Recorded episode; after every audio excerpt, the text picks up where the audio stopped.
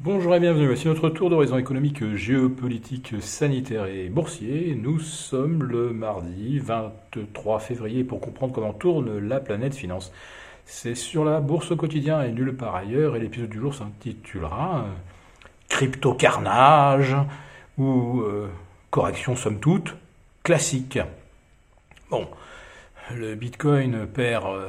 Euh, 20% en 48 heures, l'Ethereum jusqu'à 28%, avant qu'il rebondisse de pratiquement 10% euh, entre le milieu de la matinée et la mi-journée, donc ça reste évidemment très euh, volatile.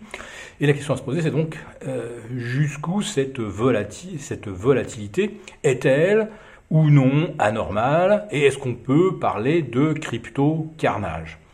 En fait, L'Ethereum euh, est passé de 400 à 2000 euh, dollars. Autrement dit, revenir dans la zone des 1400, euh, ça laisse encore de très jolis gains pour ceux qui se sont positionnés il y a trois mois. Quant au Bitcoin, il avait doublé depuis le 1er janvier ou fin décembre, à peu de choses près. si on repère 20%, ça laisse encore de la marge. En fait, je ne vais pas me prononcer, moi, sur le fait que 28% de repli ou 20% de repli, ça pourrait être euh, euh, dissuasif et marquer euh, la fin du rallye haussier, parce que des corrections de 20 ou 25%, il y en a eu d'autres, et elles sont nombreuses. Bon, là, c'est vrai qu'en l'espace de 48 heures, ça fait mal. le Bitcoin a reperdu, je crois plus de 12 000 dollars. Euh, L'Ethereum près de 600. Euh, Alors évidemment, il ne fallait pas être le dernier acheteur. Enfin, euh, au-delà de la brutalité de la correction, qui je le, qui, je le répète, n'est pas une, première, ce que cela a de nouveau révélé, c'est la lenteur de l'exécution des ordres sur le Bitcoin, et quand on est sur un actif extrêmement spéculatif et volatile, euh, si on ne peut pas vendre ou acheter dans la minute, euh, on s'expose à des écarts phénoménaux par rapport au prix où on pense acheter ou on pense vendre. Et sur l'Ethereum, vous avez beaucoup de spécialistes qui tirent la sonnette d'alarme concernant les coûts de transaction. Alors, sur l'Ethereum, on va dire que c'était environ 30 euh, dollars hein, pour un, achat ou une vente. Alors, par rapport à euh, un prix qui était de 1000 dollars euh, au, début de l'année, ça faisait déjà quand même 3% de frais. Il y avait quand même intérêt à ce que l'Ethereum ait du potentiel à la hausse. Et quand on vendait, ben on perdait 3% de plus. Mais là, les frais, maintenant, c'est 50 dollars.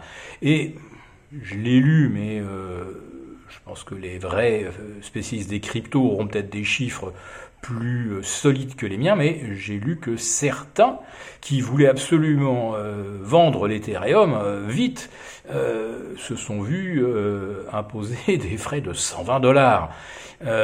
tout simplement parce que les plateformes ne suivent pas quand il y a un afflux d'ordre comme ce que l'on a observé euh, lundi, on a eu euh, une multiplication par 30 des volumes, et on a revu ça également ce mardi matin, euh, des volumes multipliés par, par plus de 25, par plus de 30, par rapport à la moyenne.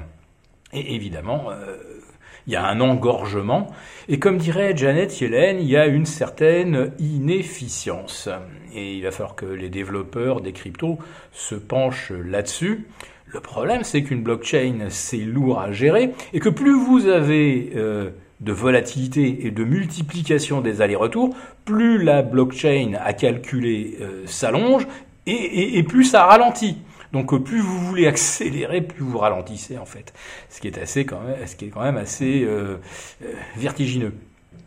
Et puis en ce qui concerne les transactions en Bitcoin ou les paiements en Ethereum, là aussi, on va se heurter à un problème de, frais Et surtout, euh, chaque opération euh, d'achat, euh, puisque là, on parle bien de réaliser des achats au travers de PayPal ou peut-être d'autres plateformes bientôt, d'autres fournisseurs de, de, solutions de paiement, si enregistrer une opération vous coûte 300 000 ou 500 000 fois plus d'énergie que d'enregistrer une un achat euh, sur Visa ou Mastercard, il y a un moment où les euh, écologistes vont se réveiller et, vont hurler.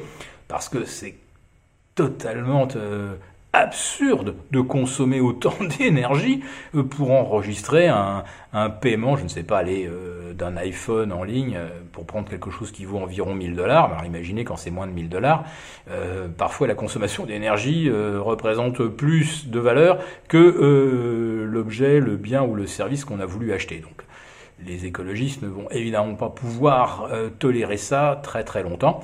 Euh, pour l'instant, personne ne leur a soufflé euh, que euh, le Bitcoin présentait une, trace carbone insupportable, mais à mon avis, l'idée va vite faire son chemin.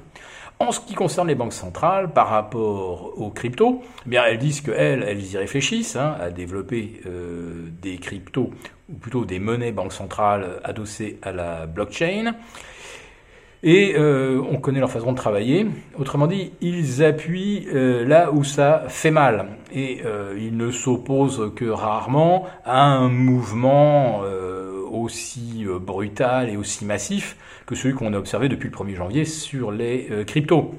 Ils attendent le bon moment pour balancer derrière des menaces, des réflexions qui souvent sont assez assez bien argumenté euh, contre les cryptos, euh, contre le fait que euh, ça permet des, des, transactions illicites.